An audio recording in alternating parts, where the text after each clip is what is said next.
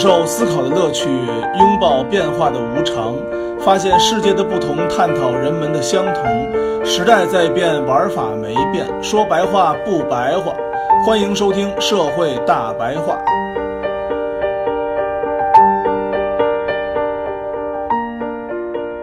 大家好，欢迎收听我们新一期的《社会大白话》。我是赵征，对面坐的呢依然是我们杜克老师。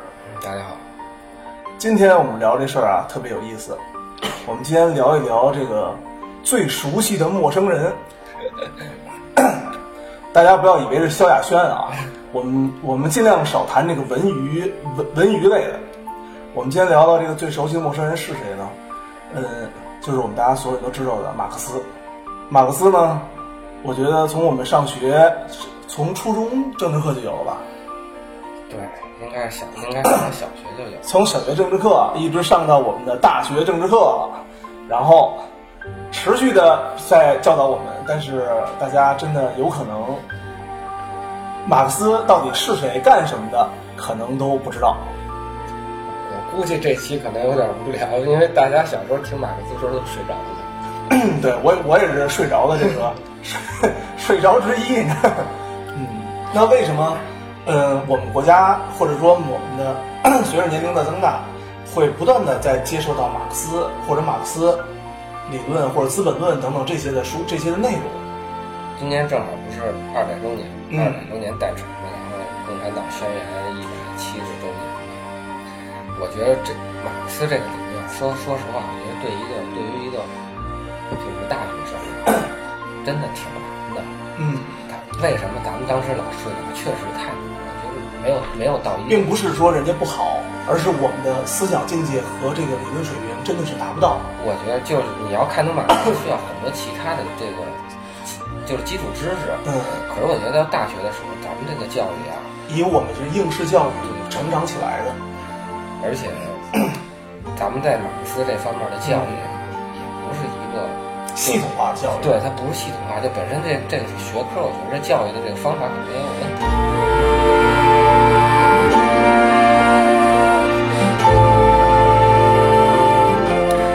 咱们说马克思啊，就是为什么这么多人崇拜他，就是在在大概苏联解体之前吧，嗯就是很多人在冷战冷战之前这一段时间，其实大家对马克思整个这套理论都是非常看好的。嗯他是唯一一个就是在在道义上和在就是在良心上是觉得大家是非常好的。非常得到社会认同的。但是他同时又是在理论上也是被这些科学家们所认同的，就是社科类的科学家们所认同的，这一点都是非常重要的。因为你看这一点，如果做到前一点的话，其实一般都是宗教。嗯，对，是的，是的，宗教会在就是德性上会觉着，甭管是咱们这个宗教，嗯还是西方的这这几大宗教，啊，包括佛教来说，都是在德性上、良心上非常向往去追求。但是呢，宗教呢，在这个理论知识上，其实在科学上没有任何的科学根据。但是马克思就不一样，马克思是大家都追求平等的这个这个想法，其实是所有人都有的，就宗教的这个这些人也有，但是他从、嗯他从这个理论上，他有一套说法的。又是非常严谨的哲学对体，系。就是能能，你确实能，你要如果你通过通过他这套理论，确实能达到这个嗯人人平等。所以他是他是这个就是追求智慧的人和追求善良的人这两种人共同追求的一个目标。这是到目前为止，这人类发明的唯一一个一个一套思想是这种嗯就是一个大概是双赢的这么一个思想。所以呢，我们马克思就等于是在欧洲社会，其实包括我在欧洲，然后呢，以及说可能在呃在大学里面啊圈群里面，其实中国人是比较难融入进去的。最重要的一个理论是我们无法通过语言和等等东西和他们当地的学生产生这种关于哲学以及马克思主义以及各种比如尼采哲学之类的各种哲学观点的一个沟通的。那为什么这个马克思在中国，在其实它算是墙内开花墙外红它是一个在欧洲为核心，以德国这种高度资本主义的国家诞生的。但是呢，当然了，在德国的学生群体里面，有很多这种关于马克思主义的这种呃论坛会以及他们各自的讨论社，其实是也是非常多的。但是它并不是一个非常完全主流的一个思想去控制的德国，或者说对德国并没有起到巨大的一个影响，反而说它对中国起到了一个特别大的一个作用，甚至说我觉得它在中国也是取得了非常巨大的一个成功。试炼场嘛，我觉得现在现在实行这个马克思这理论，我觉得实践的最好的其实就就是中国了。就是中国，因为他那道理呢，说白了太庞大了。我觉得咱们今天就其实就光说是经济的这这一条线，其实不可能。他有一套理论是什么？就分析它，跟那《资本论》里分析这个资本，说这个资本，其实就整个资本主义社会有一个巨大的就永远无法解决的，无法调和的。就是资方和劳方挣的钱不一样多。那是这咱们都切身体会，啊那就老板永远挣得多，员工永远挣得少。但是它出现一个什么问题啊？就是有效需求不足的问题。嗯比如说，咱们都是咱们都是那个苹果手机厂的那个造造手机的工人，嗯咱们的应该是造手机的工人，大概一个月工资有两千块钱吧，两三千吧？甚至说更低的有可能。按多了算，咱们嗯三千块钱，三千块钱，他不吃不喝一个月攒三千块钱，但是三千块钱你并买不了一个苹果手机，对对。是吧？对，咱俩可能咱咱再加一个，再加一个同事，咱们三个人嗯。加一块九千块钱，嗯。买一个苹果手机，但是呢，咱们一个月可不止造造三台苹果手机，是。是吧？是的，咱可能得造一百台，嗯。一百台呢，我我买不了咱们咱们三个人算一台，吧一台，嗯然后老板可能买一台，老板肯定能买得起，因为他挣得多嘛。就算老板挣的钱再多，他自己用一台，他工作时候用一台，嗯，他顶多他买两台，对，再给夫人和孩子也买对的。对对，他再给别人买一嗯台。其实呢，就是咱们造一百台手机呢，但是呢，咱们真正能卖出去就有效的这个需求，其实嗯根本就不到一百台。是，一定是这样。一定是这样的，就是就是资本家挣了这么多钱以后，他的消费的那个，他是他消费是有头的，嗯，对的，他就是有头的，这个最后就造成了有效需求不足。嗯然后呢，然后资本家拿着这些，我因为我不可能天天把这钱都花在这些，我不不可能拿这最后买买一堆手机，我当那个瓷砖贴墙去。然后他挣了这么多钱呢，他干嘛使呢？他就只能上高利贷。嗯嗯你这么着滚来滚去，一开始可能不觉着，就是我这块儿虽然我这员工我自己消费不了这些手机，嗯，但是我可能有其他的这个别的行业的人，人也要买手机，可能我这个造出来一百台每个月就就消费出去，但是这整体的，就整体这个劳资关系都是这么一个关系，你这个行业是这个关系，那个行业关系，对，你这么来回来去几十年，最后你发现呢，资本家的钱越来越多，但是他又消费不了这些东西，劳动人民呢，他本身并不具备这种消费能力。对我我我买不起我自己造的东西，嗯，哎，现在不都是吗？种地的吃不起自己种的菜，是啊。做造车的开不起自己开的车，造车，的对我造一辆车，我自己也其实也买。盖房子就更盖房的就更夸张了。这是整啊个资本主义社会，就是这马克思发现的最大的一个嗯特点。然后呢，为什么现在咱们还这资本主义还能运行这么长时间后来呀，有好多人呀，给这个给这个在在他这套理论上做了很多改良。嗯一九三三年的时候，用的美国用的是一套凯恩斯理论。凯恩斯理论就是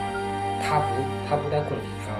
来想问题，他是在需求上。就是你不是你不是买不起东西吗？造完这东西，我造出一百个手机都买不了，买不了以后呢，凯恩斯说的是什么呀？我就加大需求，加大怎么加大需求？政府啊给你，就现在说白了就是咱们现在刷卡。嗯，信用卡，信用卡，嗯，你买个提前预支吧，我提前提前刷，我也不收你太多利息。对，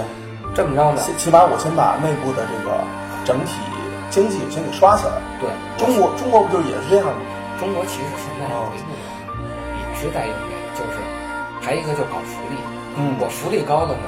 你对未来就有信心了，有信心你就敢花你。就更敢刷卡了。对，其实就是就是也是。还有一个它的一个一套原则就是基建。嗯我呀，在那天那个荒山野岭上搞建筑，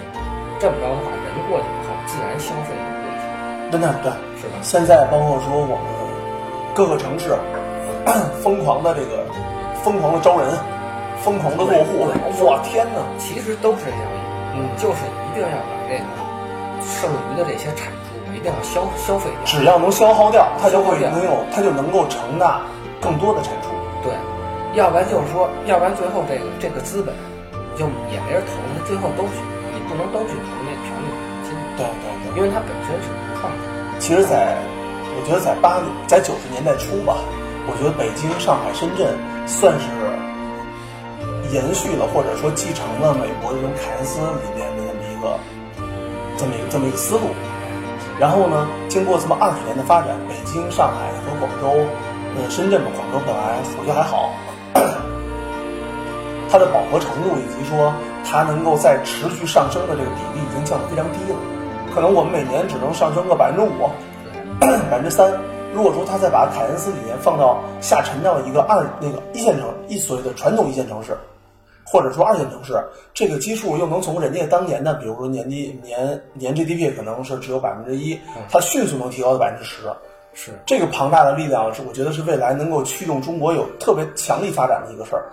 对，而且咱们也地儿大，你搞真的基地儿大呀建的话，你你无尽头对你无尽头。嗯，什么时候要能把中国修好了，那简直就是，对，还有它还有一个就是嗯搞完基建以后呢，我再搞出口，我把这些需求呢，让让外国人消费。比如说我们之前做的一个东西，就是和那个四川甘孜那边，它有很多手工的羊毛、羊毛制品，然后这羊毛制品呢，就由当地进行提炼，提炼完了之后卖给了爱马仕。嗯，所以爱马仕里面部分的羊毛成分什么之类的，会是有咱们四川甘孜那些地方什么野生羊毛，这个具体名字我还没记住。嗯反正反正出口这块也是一带嗯块嗯，这个凯恩斯这个在美国啊一直实行了大概得有从从这个罗斯福上台以后啊，一直一直那个到到里根，这中间有一个大段的时间，其实用的都是凯恩斯。它主要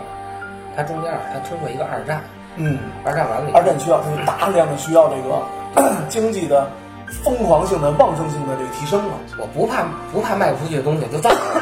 造造完那边就用。然后二战完了以后呢，马歇尔计划就支支援那个这个欧洲复兴嘛，对，又然后又又一批出口，又一批出口，所以先是内销，然后再出口。他这套理论用了特别长时间，大家都挺开心的，而且嗯嗯，最开心的是什么呢？我能花未来的钱，然后我福利还高，人民也挺开开心。那当然开心了。对啊，我我我是及时享乐嘛。但是他最后有一个问题就是，嗯他没有解决真正，他没有真正解决这个需求问题，嗯，他只是其实说白了就是它是从经济层面解决的问题，但是没有从整体的经济学层面解决了长远一点的他问题。本质没解决，他说白了是拿时间换空间，就我花未来的钱。你说的这个词儿特别像中国的互联网，是吧？对，就拿时间换 拿时间换空间拿时间换空间。然后呢，我我印钱也是，我就去花费他的钱。最后这个钱从哪儿出呢？他的他给出的答案就是钱从未来出，嗯因为搞国家搞基建也是需要钱的。啊，对，也是要贷款，对从民间借贷啊。所以呢，后来就出现了另外一套理论，嗯就是他这套理论就是到八十年代的时候就不行了，嗯，就不行，因为啊，这东西啊，你不能，就是你欠这一屁股债啊，你总你总得你总得去还。出来混迟早是要还的。到八十年代确实迟早要还。嗯，八十年代他也开始金融危机了。然后里根就开始嗯搞搞这个，里根完了撒切尔，撒切尔。他也搞这套理论，他还他就他接见了一个经济学家，就是后后来就是咱们现在要说的这个另外一套理论，就这个哈耶克，哈耶克认为啊，他有一个他有一块书就是特特别逗，叫《致命的自负》。嗯他认为啊，就这个人的理性都是都是自负的，都是就是自己觉得自己很好。其实呢，就是他认为你这个理性再好啊，你也你也不如这个整个这个市场或者国家这个自然发展的这个好。所以他就认为是最笨的国家都比一个人聪明，因为他主张是你凯恩斯这套理论就是管太多了。嗯，你掺和太多你。国家你掺和太多，而且他这套理，你国家掺和多就会造成什么呀？国家的权力大，你搞基建嘛，你肯定是国家国家整体投入搞基建。你看咱们这个搞基建，肯定都不是都都是不都不是民间资本，都是什么城建这乱七八糟这个对铁建啊，对，嗯会它会造成权就是国家权力的无限放大，嗯所以可能会造成集权，所以他是怕这个，而且他是说什么呀？本来啊，这个自由的这个市场啊，它是有一套自然的，就是自然经济，你就让它自然发展就行了。嗯然后你国家一掺和呢，你把原来是一个小震荡，然后你通过这个凯恩斯主义，你把这小震荡给它拖后了，然后你攒攒攒，这最后这个十个十个小震荡攒成了就产生一大震荡，大震荡才会造成金融经济危机，小震荡其实没有。你不要把这个，你不要把国家，你不要把这些所有的这些小震荡给攒到最后那个爆发去，他这么一条理论，所以他他给出的结论就是什么都别管，连连这个你连钱完完全市场经济，你连钱政府都不要嗯就让它完全市场经济，你就你就考虑啊，就是谁犯法谁没犯法，最后你有一个底线，就别犯罪就行，别杀人放火就行了。但是这套理论其实说白了，政府不愿意弄，为什么呢？最后显得政府啊，就你跟一大傻逼似的，你什么都不管，那我们老百姓还要你干嘛呢？你还收我钱，对啊，我们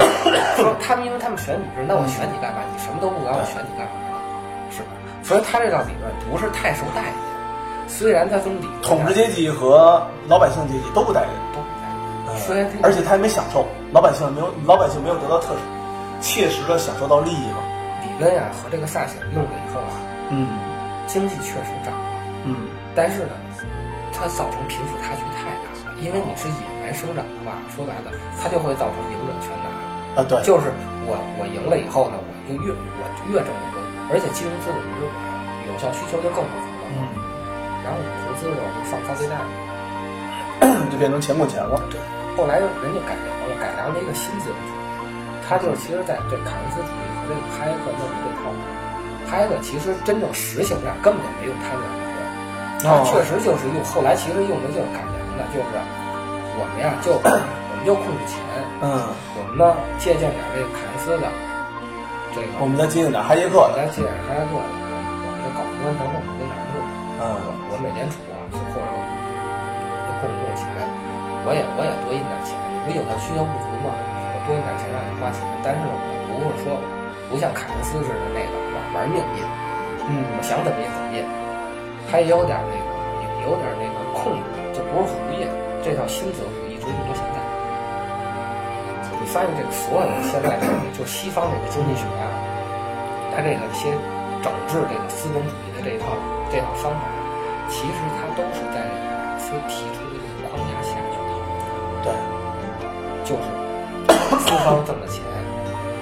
应该如何对投入社会？就是花不出去，嗯，然后劳方自挣挣的这个钱呢，又买不了自己造的这个产品，嗯所以总结来呢，就是这马克思啊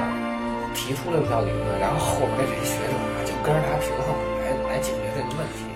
所以说他这个他还是相当具相当具有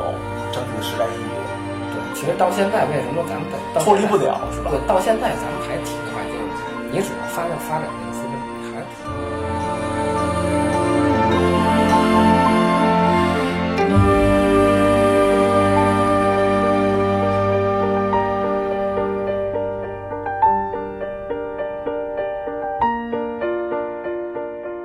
发现没有，杜克老师，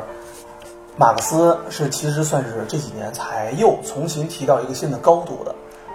是不是说我们现在之前我们提的三个代表，或者说我们其其他的之之前三，都是以本国的各种小小相相当于小体制吧为一个出发点。这次呢，我们把马克思，其实我觉得也是想把这个高度提高到一个国际高度，甚至说国际贸易高度。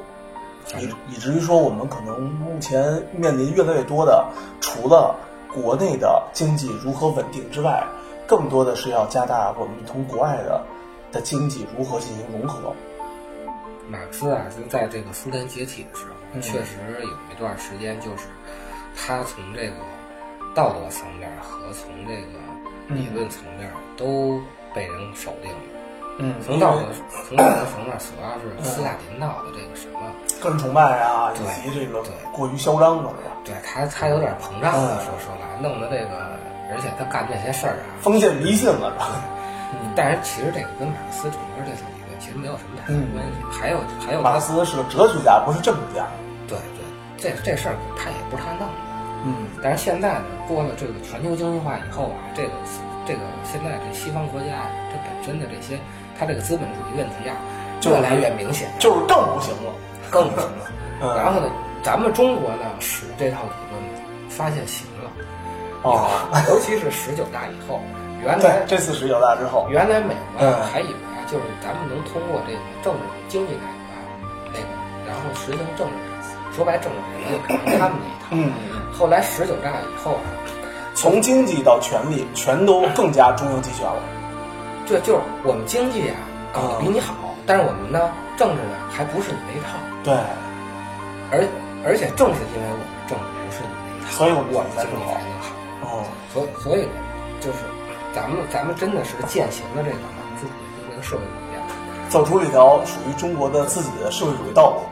对对对，叫中国特色的这个。对，把咱们小的时候听到人家吹的这些牛逼，人家都实现了。对对对，这这个非常厉害。对，人家你对吧？咱们总说小的时候上小学都是总会是总会听到嘛，对，都觉得是吹牛逼，都觉得是都是觉得是吹牛逼，都觉得是空话。二零一八到了二零一八年，人家所有二十年的吹牛逼全都实现了，一样不落，对。超英赶美。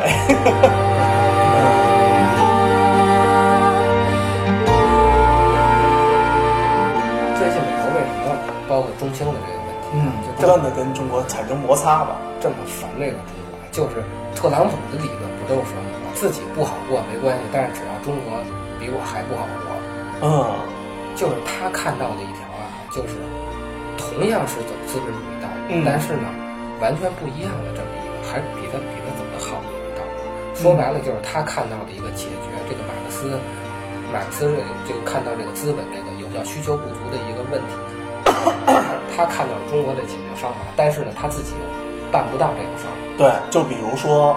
呃，在中国啊，咱们以北京，咱们都在北京，从小在北京生活，为例。当时我们在小学的时候，在在九几年的时候，呃，差不多北京其实人非常少，几百万人、上千万人也就极限了。嗯，通过十年迅速集结了将近两千万人集结到这个城市，并且呢，政府几道令下去，通过两年时间，北京的几千万人在不断的在流失，并且全国的更多的人在向更其他地方在流动，我觉得这是一个特别好的一个事情。然后在美国呢，以及美国以及日本都有共同的问题，以及欧洲都会有。他们想从这个圈群，比如说我想从芝加哥，我想从那个那个曼哈顿迁徙到南部、北部什么之类的，他们非常的困难。他们的人口移动虽然会有，听起来它是没有，听起来他们的人是没有户口户籍制度的，你可以随便去，但实际上大家没有人会随便去。中国的优势在哪儿？嗯咱们呀，为什么咱们刚才刚才说那么一大堆东西啊？因为这后边还得还得接着说，它这个就这个这个新自由主义啊，这个嗯造成的一个问题就是什么呀？它其实是那个劫劫贫济富，嗯它就是用穷人钱来接济这个什么接济富人。它的这套理论什么是是那个涓滴效应，嗯，就是我滴一滴水，这个水从周围一个运就运给周围了。我呀，只要把钱给资本家，资本家他们会去，比如盖商场，对盖然后盖完商场，他们就会要招人，招人去上班，对大家就会都有钱，哎对对对，嗯。就我我我有了钱以后呢，我我也不收不怎么收他税，然后嗯让他野蛮生长，他他搞更多的这个建设，就拉动就业。这和曾经那个邓小平说的“让一部分人先富起来”其实是较为相似。的。对嗯。对，但是这个问题啊，就是一开始就是你在那个初始阶段，确实你这么着效率高，嗯但是到后来一个阶段以后，它的贫富差距太大。越来越大。贫富差距大其实不是太大的区别，就主要就是需求有效需求不足，然后你导致啊这帮有钱人啊，他买不了这么多手机，他拿着钱就放高利贷，然后就是资本，最后就咱们说的经济，就是我我想让你挣了钱，然后去帮助我拿你的钱去做建设，无论你是盖房还是做商场，还是盖学校，甚至盖机场都好，都是我的国有资产。对对但是您盖您通过我的涓滴效应挣到钱了，钱您放高利贷去了，我政府连条路都没给我修出来，现在我就不开心了。我当然不开心。现在普京就是这么不开心的，因为哦普京搞了这么半天，就是他那帮通他通过他的那个那个致富的那些人，是最讨厌普京的，因为普京让让你们掏出钱来帮助穷人，他不乐意。对，所以呃，一七年、一八、一七年吧，也是好多资本就是中国对他们这个限制，不想让你们走。最 最明显的就是嗯十九大以后，咱们那个收收移民的啊，迅速上升，迅速上升，不是上升了百分最后之二十最后好像给那个移民的那个那个关键词儿封都给平屏蔽了。为什么搜这个？就因为这些有钱人不想出钱，不是有钱我？不知道什么感受。嗯，那他们他们到他们肯定最后这个结果导致这个搜移民的这种这么多，就是感觉自己的钱可能要被掏要被掏走了。嗯，但是，其实我想说，做人不能那么对，是吧？这个这国家通过这三三三四十年改革，让您让您富了以后，现在就一部分人先富起来了，然后呢，现在现在我国家要兑现承诺了，我要让所有人都共同小康，您要撤，那可不行。你挣了钱以后你要跑，那不行。所以现在有这么一套政策，就是让这些有钱人不能跑。嗯，这个就是咱们跟美国，就跟西方国家最大的区别，就是咱们有能力让这这些先挣的钱人再给我吐出来。留在这，咱们也有也有能力让这些资本，您别天天就想着上高利贷，嗯干点实事儿。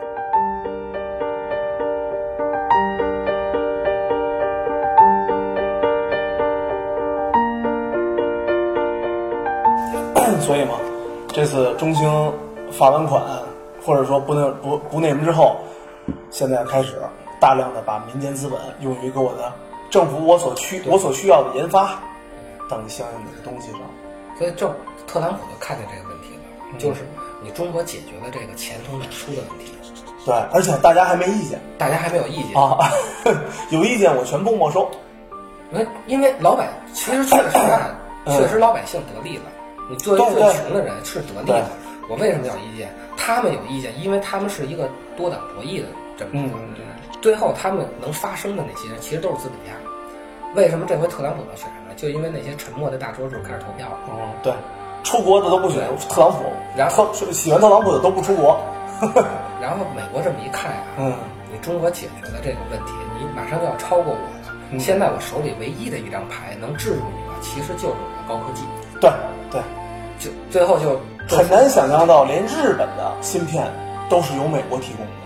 对真的，引进有的时候很难想象。不要说中国，我们没有，我们不怎么，我们有很多问题啊。你像连日本一个，我觉得日本是全球高科技做的最好的国家，要比美国还好，尤其是精密仪器这方面的。对对对。连日本的半导体元件都需要美国来给，现现在说白了，大多数的半导体的制造只有美国，甚至只有美国。就是光刻机。政治体制我拼不过你，对我经济也没干过去，我我金融现在也要黄。我我我就我就唯一这一张牌了，我就攥住这个。说白了，我先限制你们发展。先是限制你发展。嗯，您这个您这个等不是您如果您高科技再跟我持平了，那完了您马上就超了。呃，对，只要这些，而且我们现在从汽车产业也是，弯道超车、电瓶车、电那个电动车疯了一样在怎么生长。咱们中国从洋务运运动嗯一直到到现在这么多年，甭管两弹一星咱们从一到一百的那个那个速度，那嗖嗖的，那它太嗖了，是吧？以以前我们只听说过 Google，然后没有通没有经过两年，然后基本上像百度啊、搜狗啊、三六零等等等搜索引擎风一样的崛起了。你出一个我抄一个，你出出一个一个一抄一个，而且我们所有的所有的软件就是你你出你出吧，只要您能出，我能见着，我就有庞大军，我就有庞大群体给它搞起来。对，现在航母也到这儿来了，航母有啊啊南行现在有了，航母也有了。对这，甚至于说我们那天我和我的朋友我们一起吃饭，他们还是他是搞那个航天航空的，他说不但我们有航母了，而且我们的驱逐舰等等我们这些东西，我们制造的速度要一年的制造量顶印度所有，对就是为了维护我们“一带一路”。而且我们的飞机都是折折翼式的，以前一架航母能坐能能能够装五十架，现在夸夸三分之一能乘一百五十架，您可您可劲儿飞，可劲儿造。嗯，所以军事上，也许我们真的不是那么有劣势了，嗯，就是剩下就是信息了，信息系统了，对，信息高以信息为主导的高科技。你没发现没有？就这东西啊，你只要让中国人看见了，马上就给你发扬光大。嗯，当然看不见的时候，就是无他很难很难想象。他很难想象。嗯就咱们啊，从零日本其实也不容易，日本也很难想。日本也不是从零到一，对，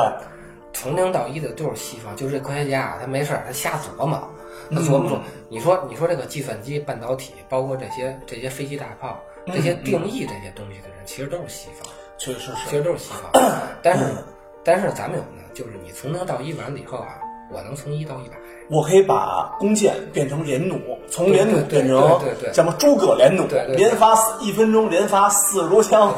但是我不能研发出通过火火药变成的火枪。对，这有就是其中生有无中生有的，我想说。对，只要我这东西有了，把它们如何二化、三化以及一百化升级化，都是可行的。咱们咱们升级这方面能力特别，所以 中兴这个事儿啊，不用太担心，因为芯片这东西你已经定义了啊，对，对吧？你已经定义，你已经定义完互联网了，定义完信息了，你定义完交通了，对定义完，甚至于说都帮我们定义完电动车了。对，你都定义完了啊，剩下事儿就由我们来就行了，你就再封锁，这这东西已经知道了，你没没法没法再没法封锁了，除非就是你那边发明芯片，你全世界你都不告诉我们，偷偷摸摸自己在那儿玩游戏，对在那儿搞搞互联网，对，那你说你你只你只发展什么？你只发展美国，就跟就跟那就孤岛像就变成孤岛了，就跟以前大航海时代之前似的，就大家都发展自己的，自发对，然后一碰，然后发现啊我不如你，然后我再学学你，就是对但现在不可能了，太难了。这信息时代你怎么可能说？对对对，再说啊，反正现在你说真发明一个什么，真是能能能达到第三次工业革命那种水平的东西，我觉着近近能一百年也不可能。而且你发展出来以后，你也不可能藏着别人。主要是也藏不住。如果有一天我们真的能够回到那种孤岛效应大航海时代，那真的是又是一片美丽的，甚至于说非常激动人心的一个篇章。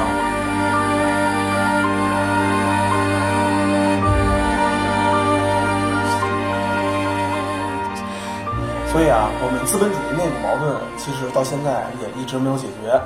马克思呢给出来这个结论和解决办法，是我们目前能够实现共产主义以及能够达到目标的唯一方法了。就差不多咱们中国现在是能解决这个方法最好最好的一一个方法一个一个路径。嗯，所以我们呢，呃，也争取跟着我们的国家一起朝着这个目标前进，对，但是其实没根本解决。如果你根本解决的话，就就就是共产主义。就是共产主义对。但是说不准，说不准有一天就实现了呢，是不是？好，谢谢大家收听。